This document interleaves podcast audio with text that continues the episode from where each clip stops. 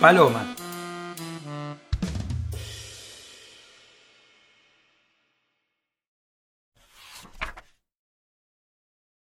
Salta al vacío y construye tus alas en la caída. Ray Bradbury, Ahmed y las máquinas del olvido. Para Patri, Paloma, Juan y Tomás, que siempre andan soplando, inventándome el viento.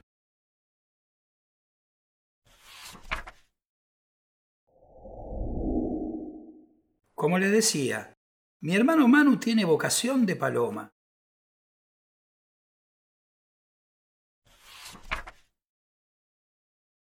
Siempre anda volando porque se le canta o cantando porque se le vuela.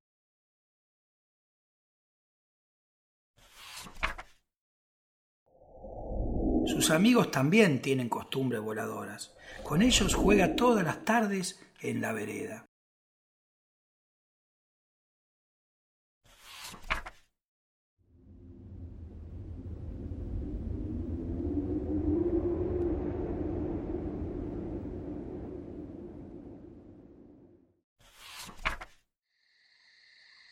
A veces me da miedo que se pierda.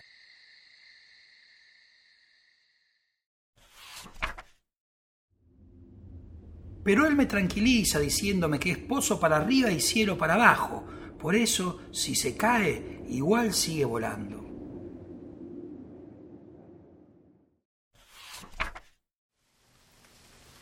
Cuando llueve, baila con los truenos. Si no tiene viento a favor, empieza de nuevo.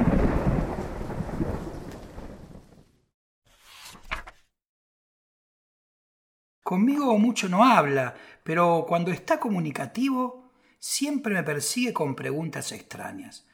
¿Vos qué opinás? ¿Los dibujos que tienen las mariposas en sus alas serán o no serán tatuajes?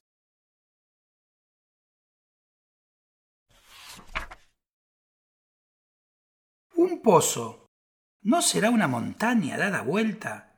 Si la mira el que duda, la luna es la luna.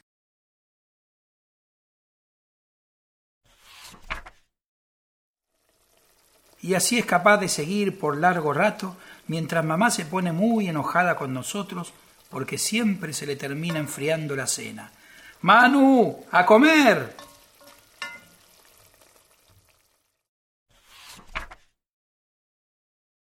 En la escuela, la maestra dice que es muy inteligente y buen compañero, pero anda siempre distraído.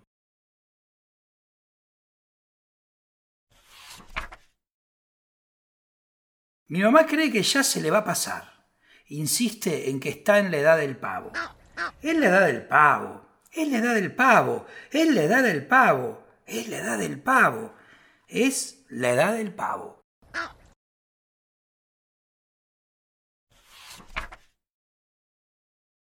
Pero yo sé muy bien que lo que Manu tiene es vocación de paloma.